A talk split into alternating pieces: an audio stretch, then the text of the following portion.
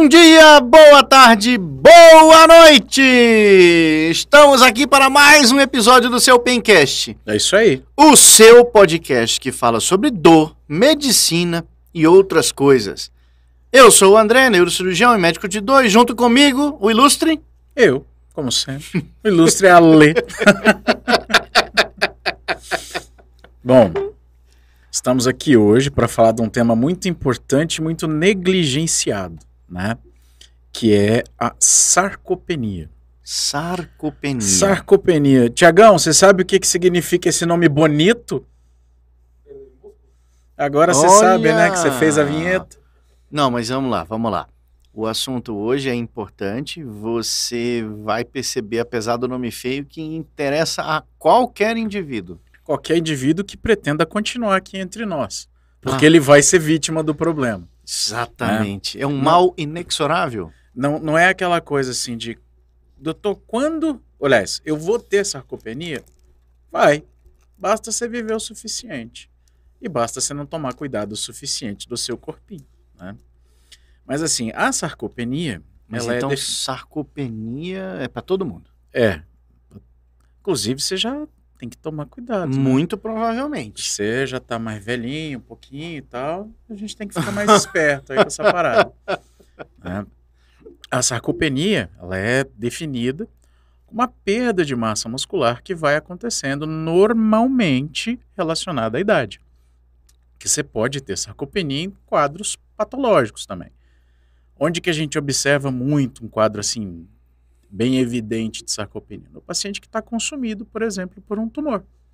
Uhum. Então, o paciente está com câncer, ele está ali todo magrelinho, né? Porque o tumor vai consumindo tudo que tem no corpo daquele paciente. Ele primeiro fica sarcopênico e depois ele fica caquético, né? Hum. Sarcopênico e, e caquexia ah, ah, é o grau de. O de caquexia é perda? extremo, né? A pessoa não Entendi. tem músculo nem para se movimentar direito. A sarcopenia, ela começa a se instalar no corpo da gente quando a gente começa a ter aquelas alterações hormonais ligadas ao envelhecimento. Então, no homem, diminui a produção de testosterona, né? Uhum. A mulher que já quase não tem testosterona naturalmente, diminui a produção dos hormônios sexuais femininos e ela acaba perdendo massa muscular mais rápido do que o homem. Então, assim, no dia a dia do consultório, é mais comum se observar uma prevalência maior de sarcopenia em quem? Na mulher. Isso na idade da menopausa, na idade normal, Cara, fértil. começa a- final da terceira década de vida. Uhum. né? Começo da quarta década de vida. E para quem costuma fazer a confusão que eu fazia antigamente, a, a- a quarta década de vida, na verdade, é, é, é, é, é, 30? é exatamente, né? Uhum. Que você tem três décadas para trás já. Então, você, É. você fez 30, você está começando a quarta década. Exato. Você fez 40, você está começando a quinta década. Então, quando você fala quarta década de vida, na verdade, Mas isso, isso é muito interessante, por exemplo. Vamos imaginar, eu tenho 45 anos. Mentira, André. Truco. Isso quer dizer que eu tenho Gente. 45 anos. O homem mentindo em rede mundial. Tá bom. Vamos supor que eu tenha 45 anos. Melhor. É, Isso quer dizer que eu tenho 45 anos completos. Sim. Então, na verdade, tá na já estou no década. 46 Exato. Você está na quinta década de vida, né? Quando você completar 50, você entrou na sexta. Então, essa, essa continha a gente não faz. não, a né? gente ignora sumariamente. Eu tenho 40, eu tô na quarta década. Não, você já tem elas todas completas. Isso é uma confusão na matemática. Quando que você inclui o número zero na conta? Mas É. vamos, vamos lá. Mas, então, e- e essa é uma condição que vai se instalando vagarosamente. Vagarosamente, de maneira insidiosa, então de uma maneira muito sutil, né? E a gente vai percebendo que a gente vai ficando sarcopênico e a gente utiliza aquela desculpa, ah, não, mas eu tô ficando velho, isso é da idade. De fato, é da idade. Mas não é porque é da idade que não deve ser observado, não deve ser tratado, né? Principalmente nas mocinhas. Por quê? Porque a mulher perde massa muscular muito mais depressa do que o homem. E existem várias maneiras da gente avaliar essa sarcopenia no nosso paciente, né? A mais fácil delas é você avaliar a velocidade de deslocamento do paciente, da cadeira em que ele está na sala de espera até o seu consultório. Hum, Então, se o paciente demora muito, ele está tendo uma necessidade muito grande de recrutação de unidade motora para se deslocar. No espaço relativamente pequeno, né? A sala de espera costuma ficar próxima do consultório, quando, quando a gente trabalha com pacientes com dor. Então, se ele demora muito e ele não está com quadro de dor que está causando limitação, certo. essa é uma pessoa sarcopênica. Não tem aquele paciente idoso da passada curtinha, que vem bem devagarzinho. Essa é uma pessoa claramente sarcopênica. Entendi. Outro parâmetro interessante que você pode usar no consultório para fazer a avaliação da sarcopenia é a força de preensão desse paciente. Hum, Então, você tem lá no consultório aquele aparelho chamado de dinamômetro. Né? O paciente vai pegar e vai apertar o dinamômetro. É o mesmo o teste que você faz quando você vai tirar a carteira de motorista, vai renovar sim, a carteira, né? Sim, então sempre tem que apertar aquele negocinho lá. pode Exato, que simula ali uma puxada no freio de mão, né? Uhum. Aquilo, na verdade, é uma estimativa de força. Se você tem mais de 20 quilos de força de preensão, tá ok, tá normal. Se você tem menos de 20 quilos de força de preensão, você já você está sarcopênico. Lógico que isso é ajustado para a faixa etária. Pensando Mas isso impede que eu jovens. dirija, só para ser específico. No caso. Detran, eles têm o parâmetro deles, não. Se for menor do que 20, você está enrolado. É, para poder fechar o freio. E isso, Alessandro, independe de idade e independe de sexo. Tem uma, tem uma faixa de ajuste para a idade, mas menor do que 20, em quase todas as faixas de idade. Tá- Já tá limita. Tá Ah, ruim. Interessante. Então, para fechar a mãozinha, mais de 20 quilos. Outra coisa interessante que a gente pode usar como parâmetro para estimar a sarcopenia é a medida da panturrilha. Hum. Você pega uma fita métrica ali no consultório e Uhum. mede a circunferência da panturrilha do paciente. Deu menos de 31 centímetros. Lógico, né? O pessoa não pode ser uma vareta. Mas deu, deu menos do que 31, normalmente associado a algumas outras queixas, sarcopenia. Eu tenho um tio que era conhecido como sendo uma obra da engenharia. Ah, Porque eram duas varetinhas de uma barriga enorme. ah isso Equilibradas. é- Essa é uma azeitona espetada num palito. é. Isso! Ele, Martini, o nome do seu tio. Deve ser. Eu posso medir, se tiver acima de 30, 31. 31, ele está 31. dentro do normal. Tá dentro do normal. Interessante. E, e é interessante, cara, o nível de, de desdobramento que tem. Outra coisa assim que você pode que você pode perceber no consultório, isso não é não, não é exame físico, é observacional. É o paciente que não consegue se estabilizar para sentar na cadeira. Ah, Então é o paciente que vai Acho que dá para dá pegar, né? consegue filmar? O aí? paciente, o paciente ele vai se sentar e ele não consegue se sentar assim, ele senta. Tô com medo de quebrar a cadeira. E faz É aquela queda controlada. Exato. Essa pessoa que se joga no sofá, do que, que ela está sofrendo ali? Falta musculatura para estabilizar o corpo de maneira que ele aterrize no sofá e não que ele se jogue. Então a musculatura não está suficiente Uhum. né, para estabilizar o corpo dessa pessoa para ela poder sentar normalmente. A mesma coisa é quando a pessoa vai se, le- se levantar de um assento que está um pouquinho mais baixo. Quando você está suficiente, você vai colocar os dois pés no chão e vai levantar. Ok. Quando a musculatura está insuficiente, você vai colocar uma mão aqui, uma mão de cá, uma perna lá na frente, inclina o tronco, Vai pedir a Deus. se, se pede a Deus, se, se agarra na fé e vai. Você entendeu? Então, assim, são situações que acontecem dentro do consultório que Chama atenção. deixam, deixam bem evidente que você está de frente a uma pessoa sarcopênica. Né? E por que, que é tão importante a gente avaliar, estimar essa sarcopenia e tratar? Isso influencia demais na recuperação. Mas então, só para ficar claro, a sarcopenia é um mal que todos nós iremos sofrer.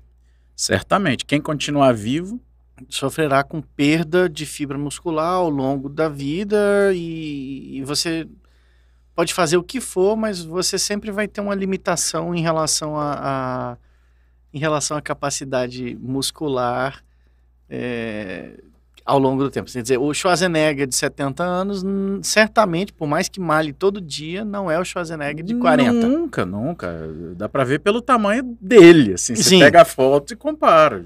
Exato. Mas ele é um cara sarcopênico? Não, ele é um cara que treina todo dia. Ele só tá com a musculatura ajustada pra idade.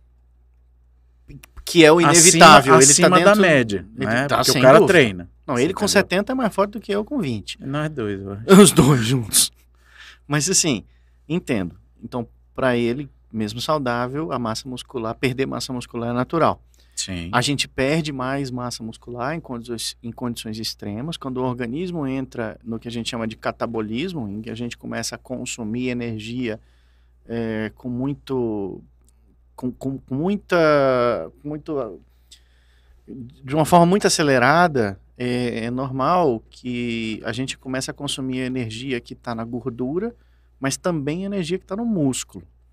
E o músculo acaba sofrendo com isso. Então, todo o estágio de hipermetabolismo leva a esse, a- a- ao consumo de fibras musculares.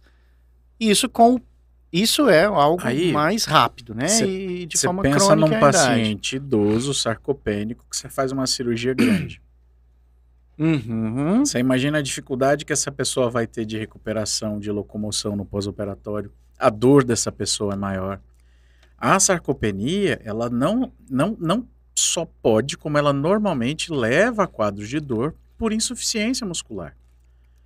Então, se você tem um paciente sarcopênico, qual que é o quadro de dor mais comum esperado relacionado a essa, essa, essa, essa deficiência de musculatura?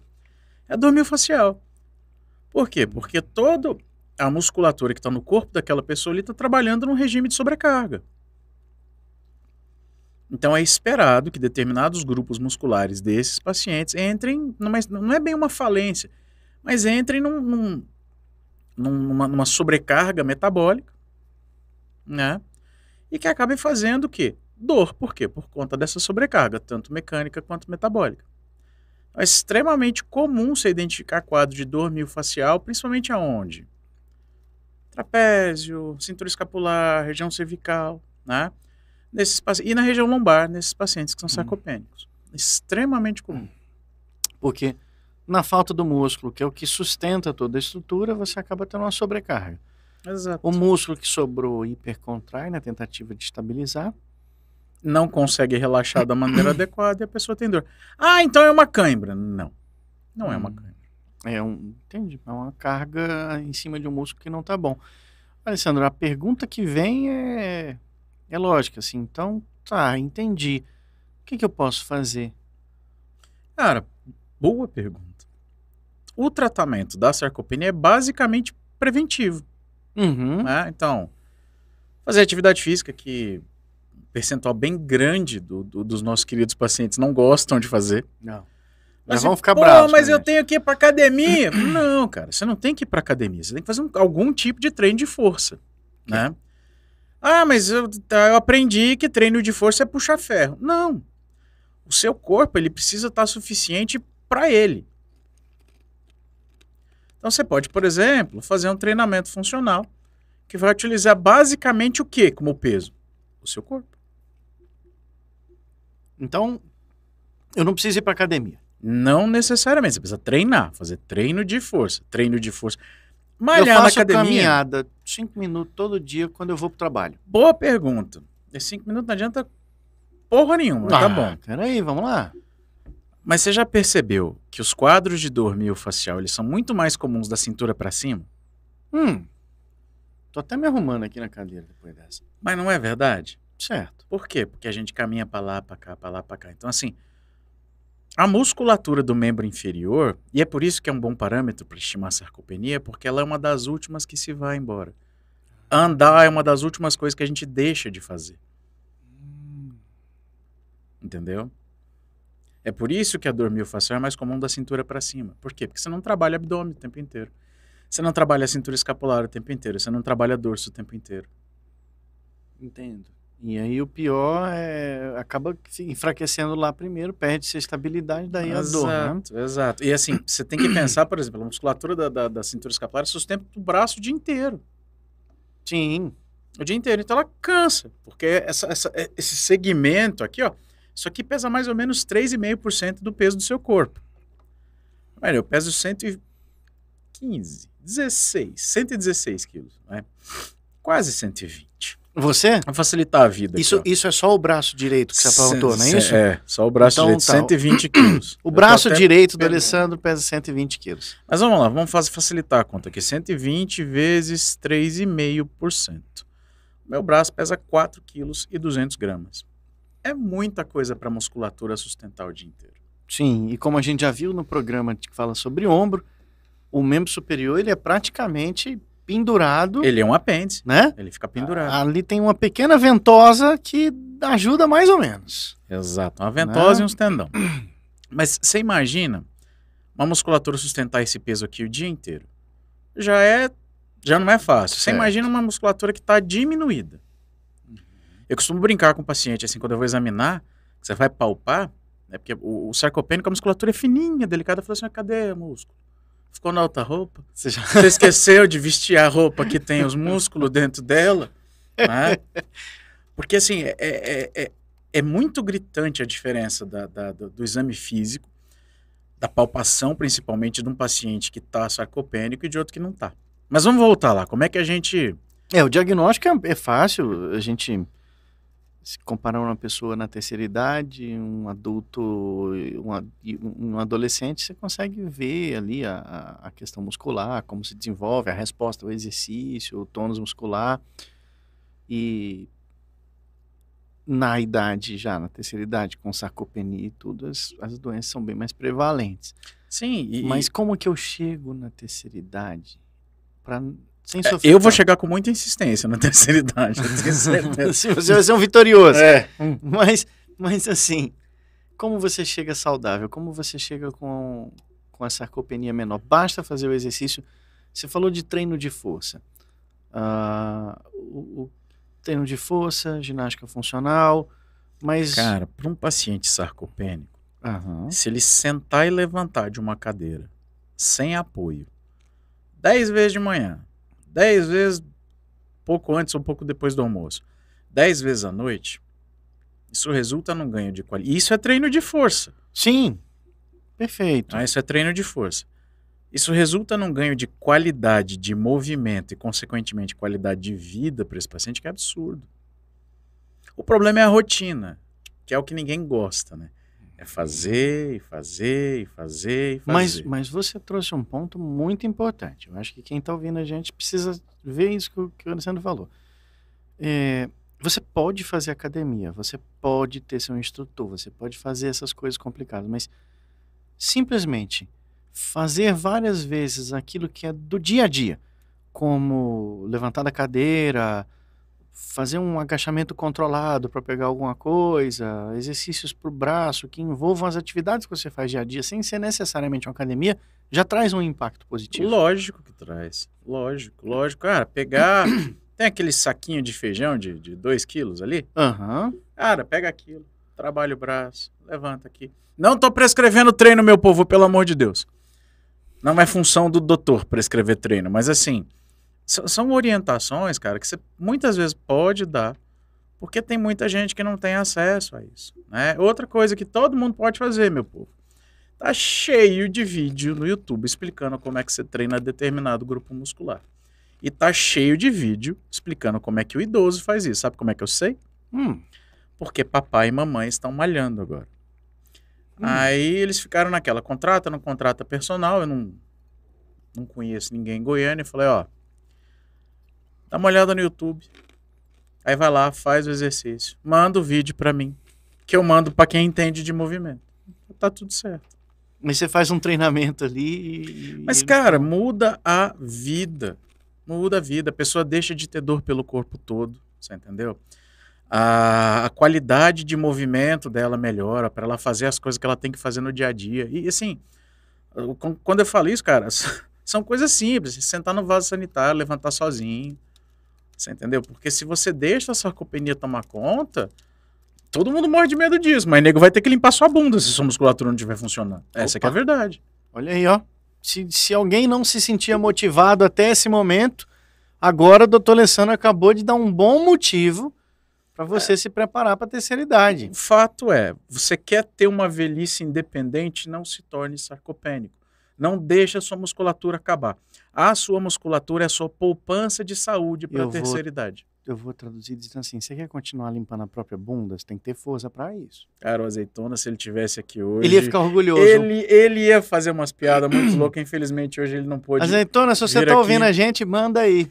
Só não manda um vídeo de você limpando a bunda, pelo amor de Deus. Porque é capaz. é capaz. Mas vamos ai, lá. Ai, tá. Outras situações. Vamos você falou de azeitona.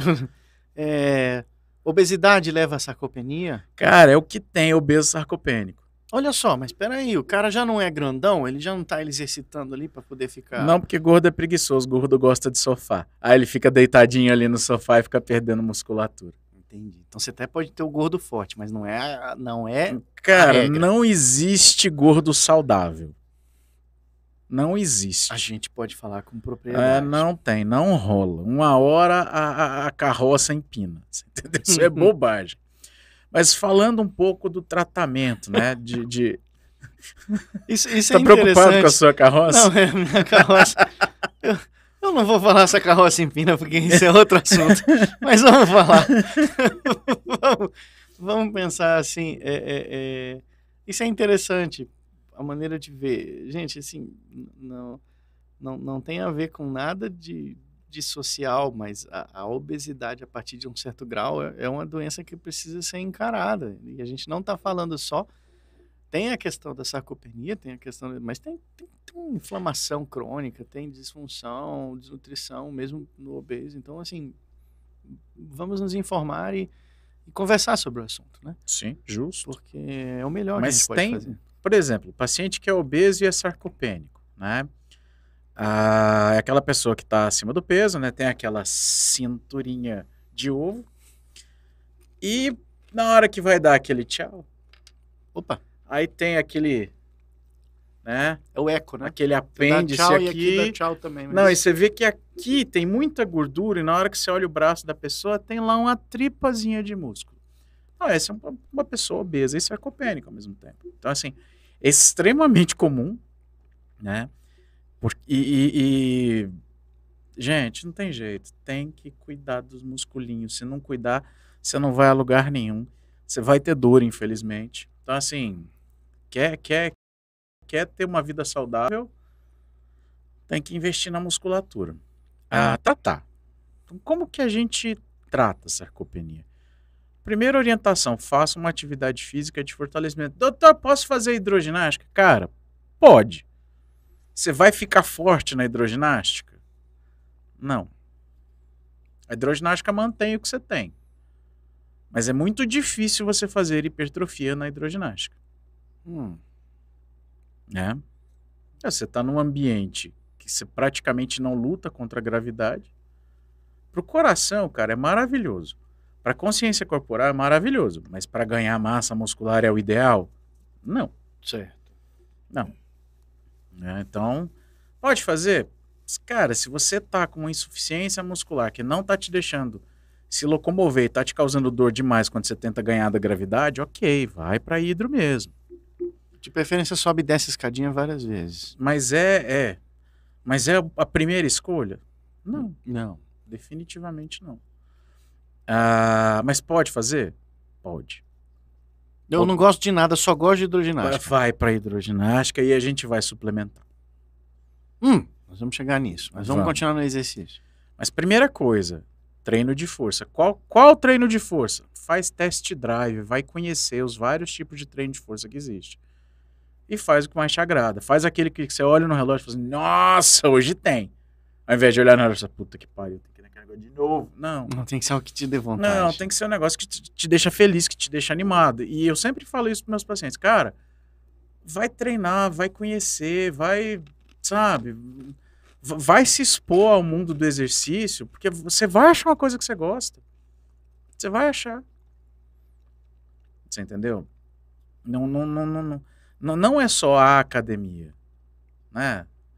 Tem várias, várias, várias, várias, várias coisas que você pode fazer. Vai ter aquele que prefere fazer a natação, vai ter aquele que prefere fazer o pilates, vai ter o que prefere fazer a Cara, academia. tem gente que gosta de esgrima. É legal. Você entendeu? Ah, eu quero fazer arco e flecha. Cara, você tem que ter força para segurar o arco. Você Ah. vai fazer treino de força. Certeza. Se você gostar mesmo. Sim, para poder. Você entendeu? Ah, eu melhor. gosto de andar a cavalo. Você tem que ter força na perna, você tem que ter força Muita. no tronco. Então, assim, Muita. Irmão, é- você tem que se expor ao exercício. Então, essa acho que é a primeira. Na verdade, a primeira coisa é abraçar a mudança. Hum, Porque ficar no sofá é muito mais gostoso do que ir fazer qualquer tipo de treino. Assim, é, a primeira coisa é mudar o mindset. É virar e falar assim, ó, realmente eu tô aqui, tô sarcopênico, não, não tô tendo o desempenho físico que eu quero. Eu vou fazer uma faxina e fico três dias de cama. Eu vou fazer uma caminhada ali no outro dia, eu tô com a perna doendo, eu tô com o quadril doendo, eu tô com a lombar doendo. Você entendeu? Ah, eu fui pegar meu filho no colo, deu uma dor aqui nas costas. Então, assim, se você se identifica nessa situação que o seu período de recuperação de qualquer atividade física está muito grande, se você está tendo muita dor pós qualquer tipo de atividade física, nessa hora o azeitona ia falar assim, pô, então quer dizer que se transar no dia seguinte sentir dor, eu tô sarcopênico, uhum. né? Sim, né? Existe a possibilidade. Ah, mas enfim, se você, se, se- você tá nessa, sua caminhada tá ficando mais difícil, seu passo tá ficando pequeno, você tá percebendo que você tá murchando, que a sua musculatura tá diminuindo, cara, comece uma atividade física, abrace a mudança, porque se você continuar fazendo a mesma coisa, você vai para o mesmo lugar onde você foi parar, que é o consultório médico. Então, sempre muito, muito, muito cuidado nesse momento. Muito cuidado, não, muita atenção a você mesmo. E outra maneira de tratar é suplementar. Suplementar. Antes da gente chegar no capítulo da suplementação, você tá vendo aí as mensagens. Ah, Sinara, quanto tempo, bebê? A Sinara disse pra gente que ela está enrolada com a sarcopenia. Tá não, tadinha, ela tá treinando. É, ela, ela tá no caminho certo. Ela tá bem. E a gente ela já nossa... abraçou a mudança. Já, olha aí, Sinara. E a gente tem nossa querida Fábia. Oi, Fábia. Tudo jóia? Que está correndo da sarcopenia. Também começou bem, porque se ela está correndo, Correndo já tá Né? treinando, já já é- está treinando, já, já, é já, vai melhorar. É Então, negócio. eu gostei muito de saber disso. Mas assim, em termos de, por exemplo, ah, beleza, identificou, tá lá, foi lá, fez o teste da força, tá ruim, mediu a panturrilha, tá, a panturrilha tá fininha. Qual que é o próximo passo? Além de você mudar seu estilo de vida, além de você começar uma atividade de força. A gente pode suplementar. Como é que é isso? Você suplementa o músculo?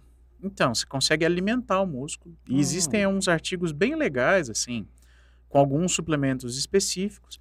E tem os suplementos que a galera usa. Então, assim, você pode usar, por exemplo, creatina? Pode. Pode.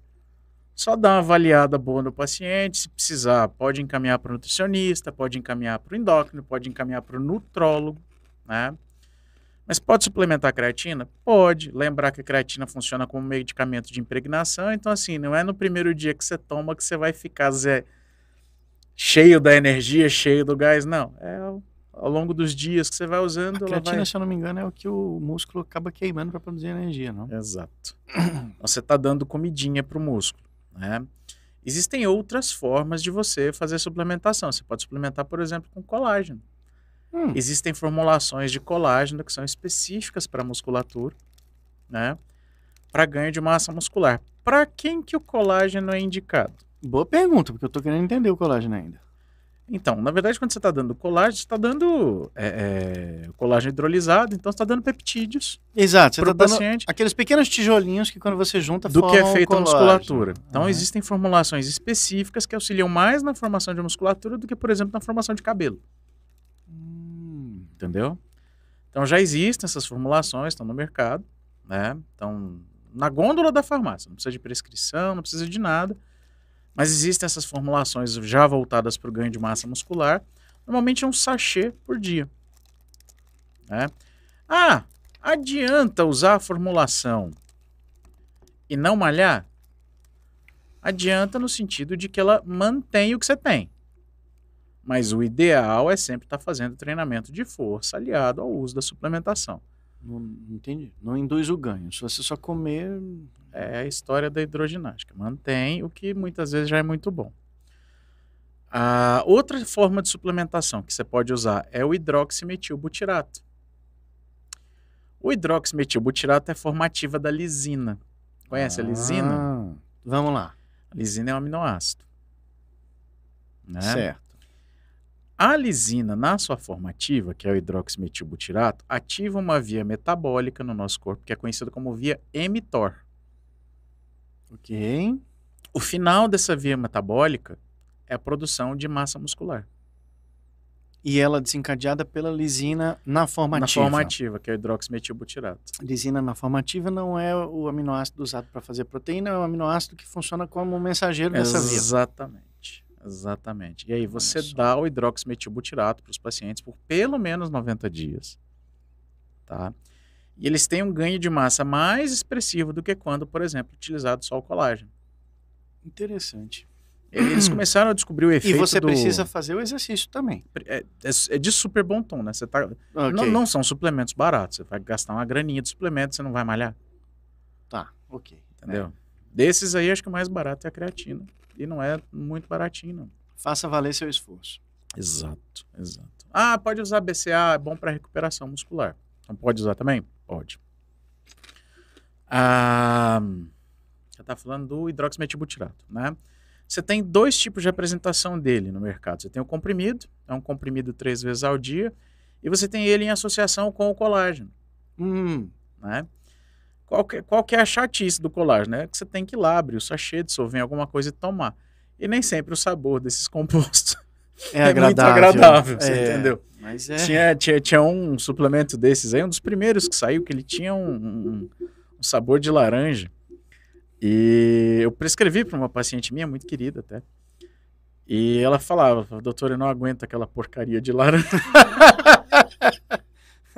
Vem cá, é, aí, é, é- é aí que entra a cartilagem de tubarão, que todo mundo tomava? Não, a cartilagem de tubarão, a lenda da cartilagem de tubarão, na verdade, era a glicosamina e a condroitina. Ah, ok. que, que eram suplementos alimentares direcionados para manutenção da cartilagem. Entendi. Então é outra história. Só que a literatura mostrou, cara, que não há ganho de cartilagem com o uso nem de glicosamina nem de condroitina. Olha só. E, na verdade, esses suplementos estão saindo do- dos guidelines de recomendação para tratamento de osteoartrite degenerativa, que é a famosa artrose, e que são os guidelines da OARS, que é uma associação internacional para estudo da cartilagem. Eu lembro, você falou de remédio de gosto ruim. Ah, tinha um que era campeão a desses aí da cartilagem, cartilagem de tubarão, tubarão. era você entrava na sala e sabia quem estava usando. Porque além de ter aquele cheiro, e aquele gosto de peixe, a pessoa que tomava, ela exalava. Cara, depois Aquilo. eles, eles melhoraram, que ficou com gosto de sal de Andrews. Aí depois meteram limão lá, ficou... Então agora Cara, você... mas é remédio. Não, tá remédio bom. não é feito para ser saboroso. Tudo bem, mas você saiu de um, de, um, de um gosto de um cheiro de peixe cru e foi para um sashimi É, temperado, é, é, isso? como é que chama aquele... é. Não, tem- cara, tem uns suplementos que são muito ruins. Nossa senhora. Eu porque eu não posso falar o nome aqui, senão eu sou processado. Não, isso- então Mas, deixa. nossa, tem, tem um, cara, que é a mesma... Você já foi no costume? Não, eu consigo imaginar. Cara, eu- cheiro de costume. É a mesma coisa que você pegar uma peça de couro cru e lamber. Assim. Nossa, mas é. Ave Maria. Tem que ser muito bom pra Mas assim, esses são a suplementos para outras coisas, não são suplementos para sarcopenia do que a gente está falando aqui agora. Vamos voltar pro ganho muscular. Vamos voltar para o ganho muscular. Então você pode usar o hidroximetilbutirato, ele tem a apresentação que é solúvel, tem a apresentação de comprimido, né? Aí você vai de acordo com o que o paciente mais se adapta, né? Eu tenho dado preferência para o comprimido, porque eu acho que é mais fácil a administração, não envolve muita manipulação do suplemento, enfim, é, acho que é mais fácil. Existem outras formas de suplementar? Existem. Nos homens, por exemplo, ou nas mulheres, mas em casos selecionados, você pode usar tríbulos terrestres. É. É um composto natural, é um fitomedicamento. Você pode usar para aumentar a produção de testosterona de uma maneira natural, tanto nos homens quanto nas mulheres. Hum, Se você só. aumenta a produção de testosterona, você vai aumentar a produção de massa muscular. Por quê? Porque a testosterona é um hormônio androgênico. É, então, ela aumenta a sua produção de, de, de massa muscular. É bem interessante. O tratamento tem que ser feito com médico. A gente tem que dosar alguns hormônios Até porque tem o conceito durante de esse acompanhamento. Tem o conceito de você fazer um, um, um equilíbrio hormonal e tem o conceito do exagero. Então, vamos, né? Exato, exato. Mas aí que tá. Você pode passar, por exemplo, hormônios androgênicos mesmo para a sarcopenia. Certo. Nos casos em que não houve resposta a todas essas outras tentativas de tratamento. Então, pode ser que um paciente entre lá no consultório e saia com uma prescrição de alguma forma de testosterona? Pode. Mas, se- como tudo, tem que fazer acompanhamento direitinho, tem que dosar um monte de marcador bioquímico, pelo menos uma vez a cada 30, 60 dias. Não pode passar disso, de jeito nenhum. Um acompanhamento Rigoroso. Certo. Rigoroso, rigoroso. E ah, adianta só ir lá então e tomar a bomba? Não, pô. Tem que fazer algum tipo de treino físico. Tem que fazer algum tipo de treino de força. Fora que a bomba também tem prazo de validade, daqui a pouco. Tem, cara, mas tem umas apresentações que são interessantíssimas. Quando você não quer fins estéticos, nem muito androgênicos, tem apresentação que usa dura 14, 16 semanas. Aplicação única. Uhum. Ok. Então é bem, é bem interessante, principalmente para aquele paciente que está mais desanimado e tal, aquela coisa. Desde que não Entendi. tenha hiperplasia de próstata, histórico de câncer de próstata ou de qualquer outro tipo de câncer. Não esteja nenhum tratamento desses, bem investigadinho, bem redondinho, acompanhamento conjunto com endócrino. Meu, Dá pra- só dá pra- alegria. Dá para melhorar. Só alegria. Uhum. Só alegria. Interessante, muito interessante. Não, eu confesso que é uma ferramenta que a gente acaba usando pouco na minha área. Embora temos já temos usado e em alguns casos seletos assim, né, que são mais mais extremos, mas muito provavelmente eu tô aprendendo aqui bastante coisa para poder usar. Cara, mas é, isso é a mesma coisa de você falando de, sei lá, derivação ventrículo peritoneal pra mim. Não sei é, não, não. porra nenhuma. não, Você quer pô? uma válvula daqui, desce pra cá e É, pronto. Basicamente isso. Tá dada a aula de derivação ventricular. Pois é, Não, não mas precisa é, mais é, mais. tem, e quando que você indica como é que você faz? A mesma coisa é sarcopenia. Mas assim, o, o que eu acho importante ressaltar é, é, assim, saiba identificar que você está ficando sarcopênico, Uhum. sabe? Comece a se perceber melhor como é que está o seu desempenho físico. Você está fazendo as coisas com a mesma qualidade que você fazia antes? Quando você faz uma atividade mais intensa, você está tendo o mesmo desempenho que você tinha antes? A sua recuperação está muito maior? Você está tendo muita dor muscular? Né? Você está ficando muito cansado, assim? Seu corpo está ficando pesado para você? Cara, se respondeu sim a alguma dessas perguntas, você está se levantando com dificuldade do sofá, né? Você está se jogando na cadeira ao invés de se sentar, né? Quando você senta numa cadeira muito baixa, você precisa de pedir auxílio ou muitas vezes fazer um monte de apoio, quer dizer, apoia uma mão no braço do sofá, apoia uma mão no sofá e tem que dar um impulso para você poder se levantar, quer dizer, se isso está acontecendo, cara, procure um bom médico, sabe? Procure orientação, cuide melhor do seu corpo, comece uma atividade física, tenha uma alimentação boa, né? Outra coisa fundamental no tratamento da sarcopenia é corrigir a alimentação do paciente. A gente tinha pulado essa etapa. A gente, pula- a gente ignorou sumariamente essa etapa. É, é porque no nosso cérebro a alimentação tem alguma coisa a ver com esses salgadinhos que a É, gente não, hoje, hoje, inclusive, a gente tá aqui. é, o salgadinho Três tem sabor- sabores. É, é sal, muito sal e sal pra caralho. Nós temos esses três sabores aqui, entendeu? E todo. E gordura, né? Sal, sal pra caralho, gordura. É, é sensacional. Aliás, aqui. você sabia que a salsicha é um terço só de sal? É, o outro é Sicha. Você já fez essa piada comigo. O Thiago, o Thiago quase caiu da cadeira ali, porque a piada é boa para um cacete. Vamos Ah, continuar. Piada boa pra salsicha. É o seguinte. Por que, que a alimentação é tão importante? Ora, se você não dá para o seu corpo o precursor do que vai formar músculo, ele vai ter um pouquinho de dificuldade Isso. né, de tirar leite de pedra. É o tijolinho para você deixar o organismo construir a sua musculatura. Né? Você Exato. precisa Ah, mas você comer bem. O que, que é o jeito mais fácil? Proteína animal, Ok. né? Ah, mas eu sou vegano. Doutor Marcos acabou de mandar uma mensagem aqui. E aí, como é que ele faz? É mesmo? Não, tô brincando. Ah, bom. Mas é porque a gente conhece o nosso notório amigo vegetariano. E aí? Cara, você tem alternativas. Mas eu acho Uhum. que ele tá ovo lacto, não? Eu acho que ele tá ovo lacto vegetariano. Eu nem vou dizer o que, que, eu, o que, que eu escutei. É melhor não. Aham.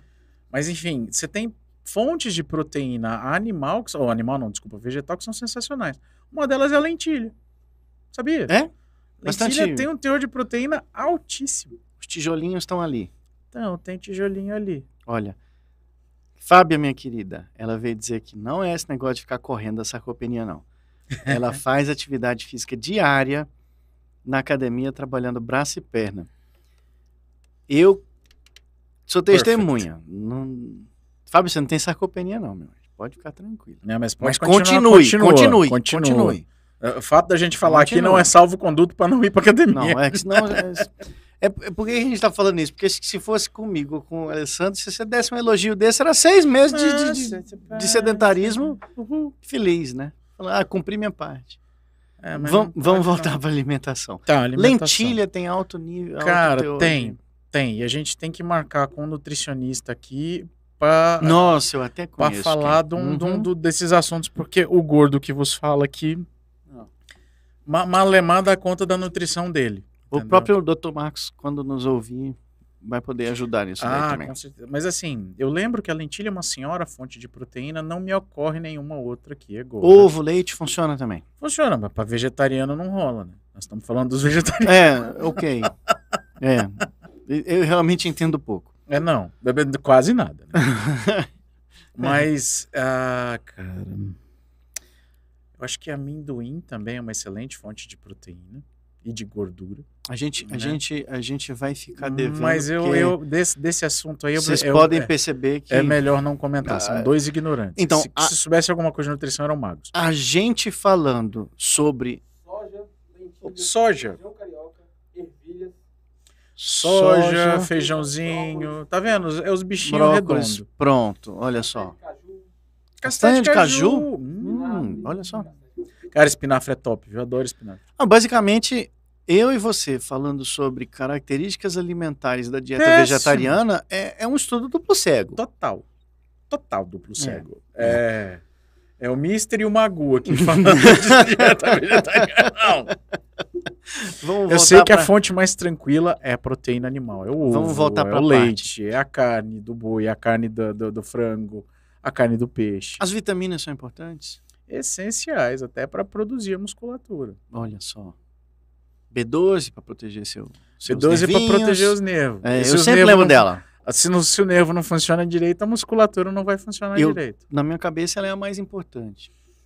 É, com certeza. Essa foi outra tentativa de piada frustrada, mas ela não, é não, muito não foi importante piada, na não. Agora que eu entendi. É verdade. Não, eu digo aqui, por ser neuro, eu 100% da B12, mas, Na mas é sua verdade. cabeça ela é muito importante. Na Na- cabeça de todo mundo, Mas de inclusive. todos, né? Na cabeça, nos nervos periféricos, ela é mega importante. A D está associada à parte óssea. Cara, a vitamina D está associada a quase tudo, né, hoje Assim. em dia. Tem, tem um monte de estudo aí. Mas a gente passou por uma fase de hipersuplementação de vitamina D, acho que agora tá, tá voltando ao normal. É, mas baixa vitamina D continua sendo um problema sério. Sim. E prevalente. Engraçado, né, cara? Porque a gente mora num país, tá na linha do Equador, tem sol pra caramba, Aham. né? E o povo... Você pegou sol hoje? Peguei! Ah, caramba! Ah, você está trabalhando com a janela aberta e sentado do Hum, lado? Não, o sol artificial que Deus mandou. Ah, Que ilumina aqui, ó, o estúdio. Eu vou falar para você, se o sol saiu hoje, eu não vi. Então esse aqui é o mal da vida moderna. A gente tem que se policiar Não, com é- relação a É, isso. porque parece que você mora num país que tá lá no hemisfério norte, né? Que tem pouco Uhum. sol, gelado. Mas assim, não, não devia ser assim no Brasil, né? Aqui Dá tem sol é. abundante. E você vê muita deficiência de vitamina D. Mas assim, controlar as vitaminas, se na, através da alimentação não tá legal, suplementar, né? Ok. Ter uma alimentação rica em proteína. E não adianta, não existe nada que substitua a proteína. Não tem nada que substitui o aminoácido. Você tem que consumir ele. Certo. É diferente, por exemplo, que você pode ter conversão de carboidrato em gordura. Né? Mas você não tem conversão de carboidrato, por exemplo, em proteína. Não- Isso não, isso não acontece. Em nenhuma via metabólica. né? Você tem que ter um aporte adequado de aminoácido na dieta. E quando a gente vai ficando mais velho, a gente dá preferência para os alimentos mais fáceis de mastigar, mais fáceis de engolir, que basicamente é o quê? Carboidrato, gordura. Mas aí você pode fazer um feijãozinho batido, então. Pode, deve. Caldinho de já- feijão, tudo de bom. É, a gente já viu que o feijão é rico em proteína, vai ajudar. Gente, resumindo, assim, a dieta é muito importante. Você tá doido. Não tem como a gente fugir disso. Olha, vovó já falava, vovó sábia, você é o Hum. que você come. Ok. Nesse momento você é um chocolate, por exemplo. Não tem proteína, não? Tem. Mas pouca. Então Cadê? né? Va- Olha aí o. o- ver, o- é. Vamos lá. Proteínas. Numa barra, Não. Quantos por cento da barra? quantidade por embalagem. É... 3%. É. Não tá ruim. É, isso significa Um que eu tenho que comer mais uns. Se eu comer 30 desse, eu tenho bastante proteína. Tem. Não é Tipo de isso? coisa que não presta também. Essa é a conta que eu tenho que fazer? Por favor, Não, gente. até porque a densidade alimentar disso aí é zero, É, né? isso, Zero. isso, pra quem não entendeu, isso é uma brincadeira. É, não vai me comer 30 barras de Kit Kat, não, que vai Não. dar ruim. Não, Aí você vai virar paciente da Michelle. Não é bom. Não é por bom. favor. Então Não, não é vamos que- lá. Doutor Alessandro, aprendi bastante. A sarcopenia é um tema acho, super interessante, super mal explorado, mal, mal avaliado mesmo, assim, pela grande maioria dos profissionais da saúde, né? A gente, agora que a gente está começando a falar de sarcopenia com uma certa frequência, nos, nos congressos, por exemplo, da Ortop, na neuro acho que eles não falam nunca, né? Não, Eu confesso que. Não, não que eu me recorde. Não, mas eu acho que para vocês, assim... Em que- algum. Não, assim, vamos lá. É, em alguns congressos internacionais, não me lembro nacional, é, alguns painéis abordavam essas questões. É, mas não que fosse um painel sobre sarcopenia. Eu acho que para neurocirurgia, para ortopedia, para a gente é muito importante, momen- assim, pré, pós-opera- pré-trans pós-operatório, sabe? Uhum. E para paciente ter saúde também, cara. Lógico. Músculo é saúde, mas assim, para a gente, a parte muito importante relacionada à sarcopenia é isso. É você conseguir prever que seu paciente tem uma recuperação boa de um procedimento que você faz, numa prótese. Isso é, É. essencial. Gente, assim, tem uma máxima quando a gente fala de cirurgia que é um pouco paradoxal, mas que é muito, muito importante. Eu falo isso para neuro, eu falo isso para ortopedia, e quanto mais estudo eu me deparo com essa mesma frase, que faz assim: é, o grau de sucesso da cirurgia é diretamente relacionado ao jeito que você entra para ela. Exato. Então, muitas vezes vem uma pergunta do tipo: Doutor, será que eu não posso esperar ficar bem ruim até não ter jeito e eu ter que operar? Assim, via de regra, você quer dizer que você vai entrar o pior possível para a cirurgia e exigir dela que mude um botão e que te faça voltar para o melhor. É, Isso não é viável. É contrassenso. Por mais que você, sei lá, às vezes tem alguma cirurgia que faz isso, mas vamos usar uma coisa que é mais comum da gente, pensar numa cirurgia de coluna. Você vai entrar para uma cirurgia de coluna morrendo de dor, com a musculatura ruim, olha, você vai ter um pós-operatório Miserável. muito difícil. E imaginar que vai sair dali uma coisa mágica que vai resolver todos os seus problemas é contrassensual. Né? Contrassensual é muito. Essa, eu nunca tinha ouvido. Eu não sei palavra. se eu dei uma de, de, de Guimarães Rosa agora e fiz um Hum. neologismo. Depois eu vou, por favor, dizer. Então, Existe é um essa contrassenso. Contrassensual. É um contrassenso, ok? Sensual. É Que porque você já foi pensando que naquelas músicas antigas aí, década de 80. Não existe, cara. Não. Ah, não. Então, vamos lá. Eu André confu- Rosa. então, mas, mas voltando ao, ao que a gente quer. Então é isso. É, se você vai fazer uma cirurgia eletiva e você entra para aquela cirurgia já é, com uma musculatura bem preparada, nutricionalmente mais saudável, tudo indica que sua recuperação vai ser melhor. E a natureza da cirurgia eletiva é essa: você tem um tempo para se preparar. Por isso que ela chama eletiva, porque o paciente elege tudo. Ele elege o médico, ele elege o dia, ele elege o hospital, ele elege se ele vai ser submetido ou não. Por isso que tem esse nome, eletivo. Então, para a gente, nesse aspecto, assim, pensando em cirurgia e tal, cara, tratar a sarcopenia é fundamental. É fundamental. Melhora a recuperação do paciente, a ferida cicatriza mais rápido, o paciente tem menos dor. Por que, que ele tem menos dor? Porque ele tem mais musculatura para sustentar ele. Ele se recupera melhor, por quê? Porque a musculatura dele está funcionando melhor, ele vai voltar à atividade mais rápido. Né? Então, cuidar da musculatura é um elemento fundamental na busca da qualidade de vida. Acho que essa é a informação que, que tem que ficar aí para os nossos ouvintes. Eu acredito que depois dessa a gente tem um programa, um Temos bom programa, Um programa. um programa de referência. O recado que eu tiro é exatamente esse. Você detectou qualquer desses sinais de fraqueza, percebe que está sentindo dificuldade, a musculatura de alguma forma está faltando.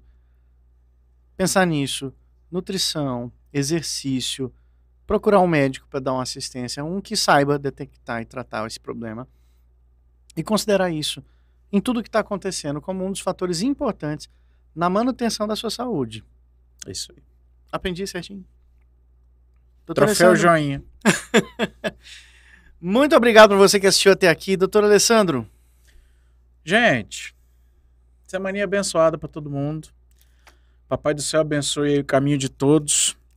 E quem quiser consultar comigo, se apresse que eu viajo no final do mês. Então a agenda tá apertada, viu, meu povo? Com Deus, tudo de bom para vocês. Tchau, tchau. tchau, até mais.